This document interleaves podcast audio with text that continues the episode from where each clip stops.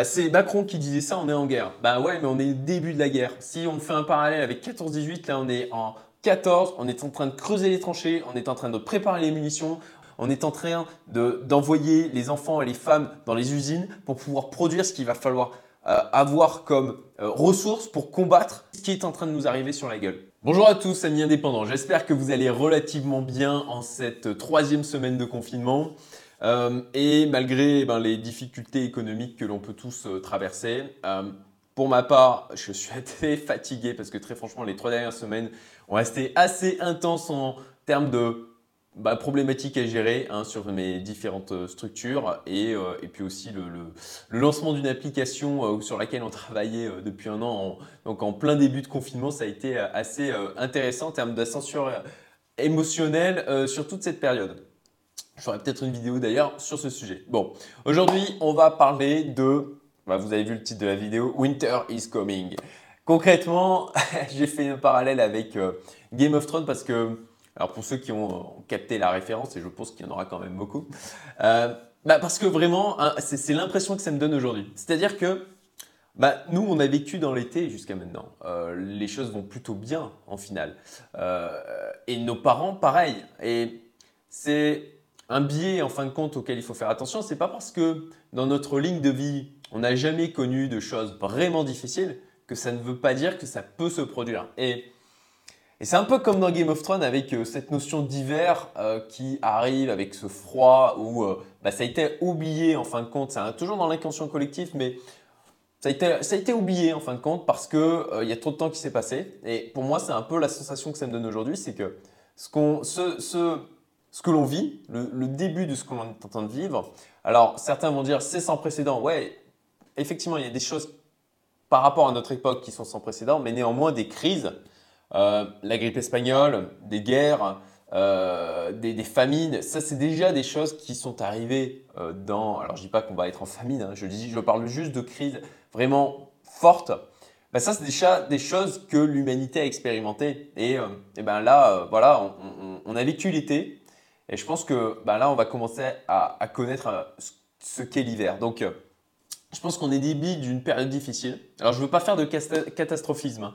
Euh, je pense que je pense être clairement quelqu'un de plutôt optimiste, à essayer de voir vraiment toujours le côté positif des choses. Néanmoins, je ne veux pas me mettre non plus de hier. Je l'ai un peu fait, très franchement. J'ai un peu fait au début de la crise avec le coronavirus et je pense que j'ai été, je suis tombé dans le biais de normalité je mettrai un lien vers une vidéo de Marketing Mania euh, sur euh, cet aspect-là qui explique assez bien ce que c'est. je pourrais le mettre peut-être en haut à gauche au niveau de la vidéo. Et, et, l'objectif, c'est vraiment de regarder les choses en face, de ne pas les occulter. Et bah, une fois qu'on les a bien regardées, bah, se dire, OK, bon, mais qu'est-ce que je peux faire? Donc, on est au début d'une période difficile. Je pense qu'il y a beaucoup d'indépendants, d'entrepreneurs, de freelance qui ont été en première ligne des conséquences économiques de ce qui est en train de se passer et clairement, ce n'est pas terminé. Alors, je n'oublie pas qu'il y a ben, effectivement plein d'autres personnes qui sont malades, euh, certains qui meurent, euh, et que ceux qui sont en train de passer les moments les plus difficiles, ben, c'est tout le personnel soignant, les médecins, les infirmiers, les infirmières, les aides-soignants, euh, tout le personnel de santé, et, et aussi ben, bien sûr l'entourage et les victimes en elles-mêmes de, ce qui se passe. Néanmoins, moi je peux rien faire de particulier là-dessus. Donc, euh, ce n'est pas mon public, hein, tout simplement. Donc, euh, ce que je peux faire par contre, c'est d'essayer d'aider les chefs d'entreprise, les entrepreneurs, les investisseurs, les indépendants, les freelances qui ont leurs propres difficultés relatives à gérer. D'accord? Alors, soyons clairs, je ne minimise pas ce qui se passe niveau côté santé en me préoccupant d'autres problèmes. C'est juste que j'essaye de me préoccuper et d'apporter euh, moi mon, aide et mon expérience sur ce que je connais tout simplement. Alors pour le moment dans les médias, ça tourne en boucle sur le nombre de contaminés, le nombre de morts, le confinement, etc. Euh, très franchement, j'essaye de m'écarter de tout ça parce que à mon sens c'est du bruit. Et que euh, pour l'instant, on passe bah, sous silence toutes les conséquences économiques euh, qui sont désastreuses. Clairement. Et puis, bah, il ne faut pas se laisser endormir par les discours pseudo-rassurants du gouvernement en mode l'État paiera, ouais, conneries, tout ça. mais on va en parler un peu plus tard dans cette vidéo quand la poussière sera retombée, euh, c'est là qu'on va vraiment euh, commencer à voir les conséquences et à faire l'état des lieux. Et bah, nous autres indépendants, chefs d'entreprise, euh, freelance, on est en première ligne pour en avoir un avant-goût. Et oui, je dis bien un avant-goût. Je ne vais pas vous servir un discours rassurant en mode euh, bah, tout va bien se passer, les bisounours sont là pour nous sauver. Euh, L'État, il n'est pas là pour nous sauver. Il va effectivement essayer de minimiser l'impact, mais il faut pas se leurrer, on va prendre cher. Et euh, ceux qui sont salariés vont comprendre et ressentir les conséquences que plus tard en fait. C'est aussi notre chance à nous qui sommes indépendants parce que nous, on peut comprendre plus rapidement les choses et on peut moins subir parce que les salariés là aujourd'hui, ils ne font que ben, euh, subir, à mon sens, les décisions des entreprises, des chefs d'entreprise, de l'État. Nous, on a un peu plus de pouvoir par rapport à ça et euh, je trouve que c'est une chance de, de, de, pouvoir se confronter plus rapidement à la réalité parce que ça nous donne la capacité de réagir aussi plus rapidement. Donc, je vais vous parler de manière réaliste et pragmatique. Pour ma part, au-delà de Youmento, je fais partie d'autres communautés et de, réseaux parce que je, sais la puissance que ça a déjà en temps normal et d'autant plus aujourd'hui pour essayer de comprendre un peu ce qui est en train de se passer et comment ça va influencer euh, bah, notre vie à venir et euh, le, choc économique que ça va engendrer. Euh, en ces temps difficiles, à mon sens, il est d'autant plus important de faire partie de telles communautés euh, qui sont tournées autour de la bienveillance, de l'entraide, euh, et pas seulement pour prendre. Hein, l'objectif, c'est aussi d'apporter et d'aider.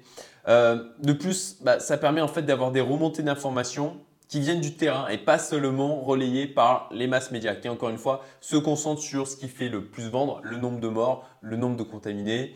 et c'est normal, c'est que bah, tout de suite ça euh, active dans notre cerveau euh, une notion de survie et forcément ça attire notre attention et on reste focalisé là-dessus. Il faut bien se confronter à, la réalité, regardez-la bien en face, d'accord? Et demandez-vous que puis-je faire?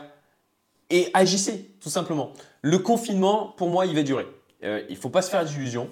je crois que c'est du côté de l'Angleterre, là dernièrement, ils ont parlé de six mois avant un retour à la normale. Je vous mets un lien par rapport à ça sur le, fait que ben, le, confinement, ben, il, va être bien supérieur à euh, ce qui a été annoncé jusqu'à maintenant.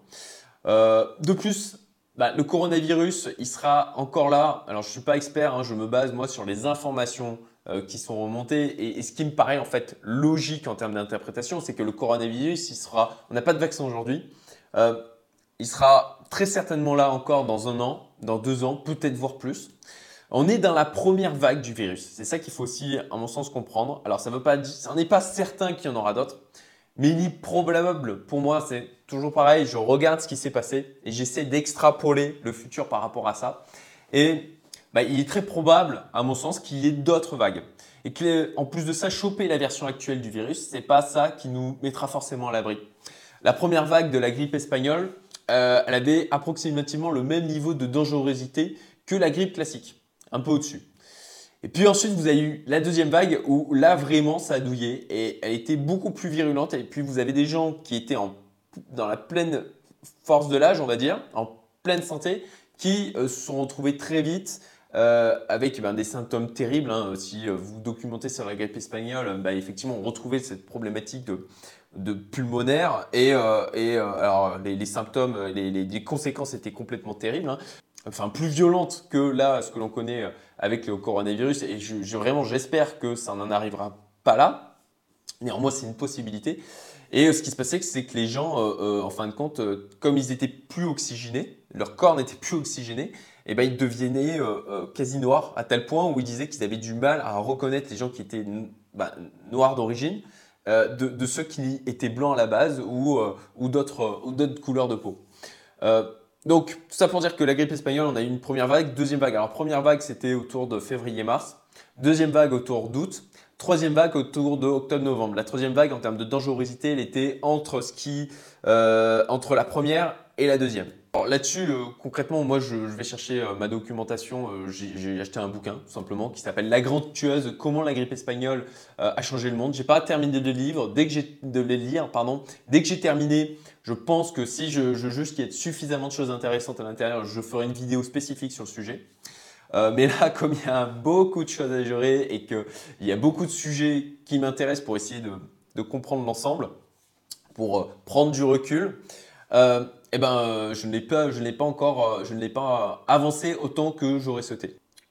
L'objectif de, cette lecture, hein, comme je disais, c'est vraiment de comprendre les conséquences de ce qui nous attend en basant sur ce qui s'est passé en 1918. D'une manière pragmatique, bon bah c'est fait pour durer. Et je vois déjà les conséquences sur le terrain. Et d'ailleurs, j'ai publié un article aujourd'hui. On est le 2 avril 2020. J'ai publié un article aujourd'hui où je mets des témoignages, des retours sur le terrain de chefs d'entreprise, euh, d'indépendants, de freelance, pour vraiment euh, ben, faire remonter ce qui se passe réellement. Euh, au sein des entreprises. Parce que je trouve que clairement, on n'en parle pas aujourd'hui assez. Euh, et, tout simplement pour que les gens prennent conscience aussi vite que possible des conséquences que ça va avoir euh, sur, euh, sur l'économie et, et, sur les emplois d'une manière générale. Donc, on va avoir un paquet d'entreprises et d'acteurs de l'économie qui vont faire faillite. Il ne faut pas se leurrer. L'État, il ne va pas pouvoir sauver tout le monde, ça c'est sûr. On va avoir un paquet de personnes qui vont se retrouver sans emploi, ça a déjà commencé. Les banques, ça veut dire que les banques vont potentiellement se retrouver, enfin c'est sûr à mon sens, parce que les aides de l'État, là, euh, les 300 milliards qu'ils ont débloqués, euh, c'est rigolo ce terme de débloquer, c'est comme si, ben voilà, cet argent, c'est Morgan, un ami, qui disait que c'était drôle qu'on avait l'impression que d'un seul coup ils avaient débloqué cet argent, alors que bon, en fin de compte, c'est la planche à billets, c'est la planche à billets qui tourne à foison du côté de la BCE. Euh, et puis, bon, bah, si les banques se retrouvent avec des prêts qui sont non remboursés, sachant qu'aujourd'hui, surtout en Europe, elles ont un, vrai problème de euh, sous-capitalisation, euh, bon, bah, je vous laisse faire vos recherches hein, sur la suite de la chose. Hein. je ne vais, pas, vais pas détailler parce qu'il y aurait beaucoup de choses, trop de choses à dire et qu'il y en a d'autres qui le disent beaucoup mieux que, moi. Si je peux mettre le lien, je le ferai dans la description vers une vidéo de grand angle.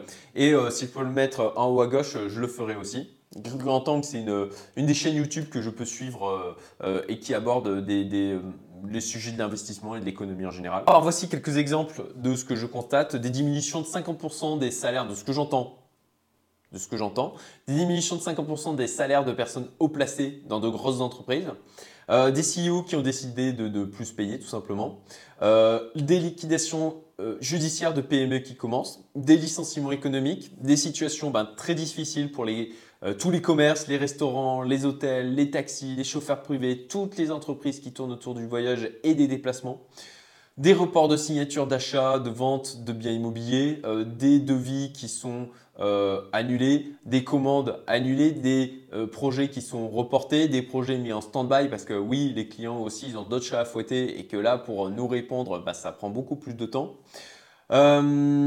Euh, et, c'est mon cas, moi, je, suis le moins mal loti, on va dire, parce que je suis dans le digital, mais euh, et que le, gros de mon équipe peut travailler, peut faire du télétravail. Néanmoins, on est aussi impacté avec euh, ben, des, commandes qui sont soit reportées, des projets au ralenti et d'autres qui sont purement annulés.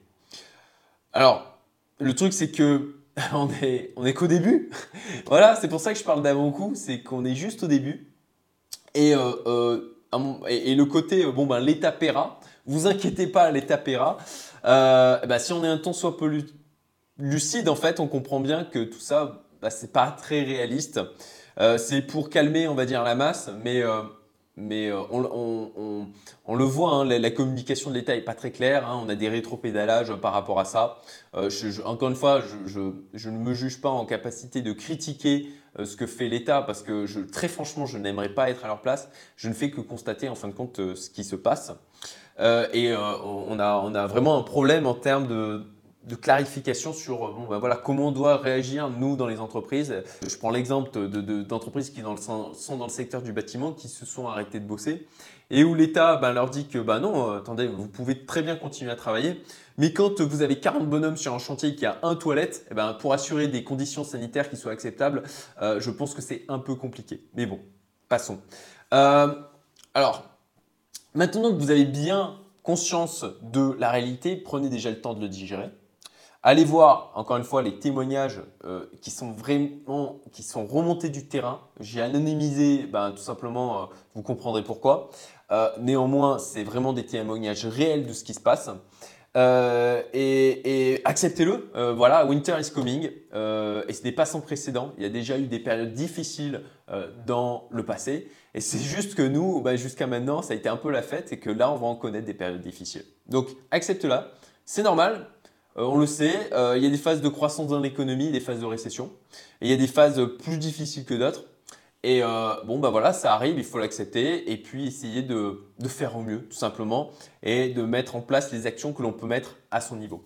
Alors, est-ce qu'il faut baisser les bras, euh, tomber dans euh, l'inaction, la, tétanisation? Alors, certainement pas. C'est pour ça que depuis trois semaines, bah, je suis extrêmement actif et que je me bouge dans tous les sens parce que, encore une fois, ceux qui seront les plus rapides à agir, c'est ceux qui vont s'en sortir le mieux. Alors, bien sûr, il ne faut pas confondre vitesse et précipitation. D'accord? C'est pour ça que je vous dis bien, prenez le temps de constater la situation, de faire des projections, de, réfléchir à des scénarios qui sont possibles. Et alors, c'est Tim Ferriss qui en parle d'ailleurs dans, son bouquin euh, La semaine de 4 heures, je mettrai le lien aussi, où il, explique que bah voilà, quand on a des choses dont on a peur, comme en se disant ah, mais si je fais faillite, et si j'ai plus d'argent, et si, eh ben, ce qu'il faut faire, c'est pas les laisser traîner dans notre cerveau en mode euh, voilà un peu des, nuages qui viennent régulièrement cacher le soleil de notre journée ou même la nuit euh, pour bah, nous faire nous faire nous rendre anxieux. Il faut se dire ok ben je me pose devant un papier et je me dis, ok, ben si il y a ça qui se passe,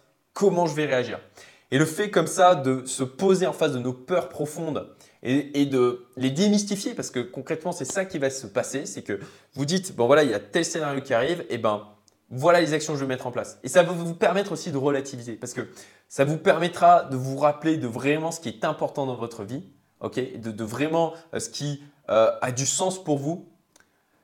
Et et de vous faire vous sentir mieux par rapport à ce qui éventuellement pourra survenir. Et surtout, surtout n'essayez pas de fuir ça. Ne vous abrutissez pas devant du Netflix, du Prime Video, euh, la télévision, des films. N'essayez pas de fuir la réalité en vous plongeant dans de la fiction qui a été créée en fait pour vous rendre aussi addict que possible. J'en vois qui, demandent euh, euh, sur les réseaux sociaux quelle nouvelle série on pourrait leur conseiller parce qu'en deux semaines de confinement, ils ont déjà tout consommé. Mais sérieusement, vous, vous avez rien de mieux à faire que, que d'aller bouffer des séries qui vont rien vous apporter et de vous abrutir devant ça. Alors, bah, moi-même, parfois, j'ai besoin de me dire, ok, ben voilà, là, je me fais une pause et j'ai besoin de, faire un truc divertissant. Mais bah là, vous avez du temps, utilisez-le, faites des choses qui sont constructives. Parce que Encore une fois, ceux qui vont agir, ceux qui vont être dans l'action, ceux qui vont se bouger, c'est ceux qui vont mieux s'en sortir par rapport aux autres qui vont rester tétanisés. Il n'y a pas de secret dans la vie, il faut se bouger les fesses, ni plus ni moins. Donc, demandez-vous euh, comment vous voudrez parler de ce que vous avez fait et de comment vous avez réagi à vos enfants, à vos petits-enfants, aux, jeunes de plus tard. Comment vous voulez vous retourner en arrière et vous demander et quel regard vous voudrez porter sur ce que vous avez fait dans cette période. Ok? Euh, c'est mon code génie qui dit toujours de, qui parle de fermer le gap. Et bien là, fermer le gap entre euh, ce que la manière dont vous souhaiterez dans le futur raconter vos actions durant cette période. Soyez et, rendez-vous fiers et faites des choses qui sont en accord avec vos principes et vos valeurs profondes. On rentre dans une période où il va falloir davantage parler aux gens du moyen de les aider à sauvegarder ce qu'ils ont plutôt que de gagner davantage. D'accord? Ça leur parlera beaucoup plus, ça c'est certain. Donc adaptez votre communication par rapport à ça. Recentrez vos actions. Là, c'est plus que jamais le moment de vous concentrer sur des actions qui sont en 20-80, qui vont produire un résultat élevé. Euh, c'est plus le moment de procrastiner. Il faut vous concentrer sur des choses qui vont avoir un réel impact. Il faut être rapide et il faut être inventif. Faites dès maintenant ce qui est difficile. Qui est le plus difficile, d'accord? Euh, c'est maintenant, tant que, on va dire, euh, la. Parce que bah, c'est Macron qui disait ça, on est en guerre. Bah ouais, mais on est au début de la guerre. Si on fait un parallèle avec 14-18, là on est en 14, on est en train de creuser les tranchées, on est en train de préparer les munitions, on est en train d'envoyer les enfants et les femmes dans les usines pour pouvoir produire ce qu'il va falloir euh, avoir comme ressources pour combattre la, bah, ce, qui, ce qui est en train de nous arriver sur la gueule. Bon, j'espère vous avoir fait quand même un petit électrochoc pour ceux qui n'avaient pas conscience de ce qui était en train d'arriver ou qui se mettaient des œillères parce que euh, euh, il faut vraiment vous motiver là à avancer et à prendre des actions. Ne restez pas statique face à euh, ce qui est en train de se passer. Je sais que toute la première partie de la vidéo n'est pas très rassurante, mais euh, je ne peux pas vous mentir sur ce qui se passe. Et ce qui, encore une fois, l'objectif, c'est d'être pragmatique et de regarder la réalité en face, de ne pas se dire non, ce n'est pas arrivé à mes parents, ce n'est pas arrivé déjà euh, dans ma ligne de vie, donc ça ne peut pas arriver. Si vous êtes arrivé jusqu'au bout de cette vidéo, ça veut dire que, ben, effectivement, vous voulez regarder la réalité en face non pas, encore une fois, ne tombons pas non plus dans le catastrophisme. Ok, c'est toujours une histoire de proportion. Alors je sais que c'est un exercice extrêmement difficile, et je ne suis pas parfait là-dessus. Je, je dois y travailler tout le temps, mais c'est essentiel de le faire aujourd'hui, plus que jamais. Si d'ailleurs vous êtes resté jusqu'au bout, merci de me mettre un petit commentaire, ça me fera plaisir de mettre un j'aime. Euh, si vous trouvez ma vidéo pertinente, merci de la partager. Euh, et encore une fois, ben, c'est le fait de le comprendre le plus tôt possible qui va faire la différence avec les autres. Donc, donc si je peux avoir un mot de la fin, c'est rapide, adaptable, malin, fort. À bientôt.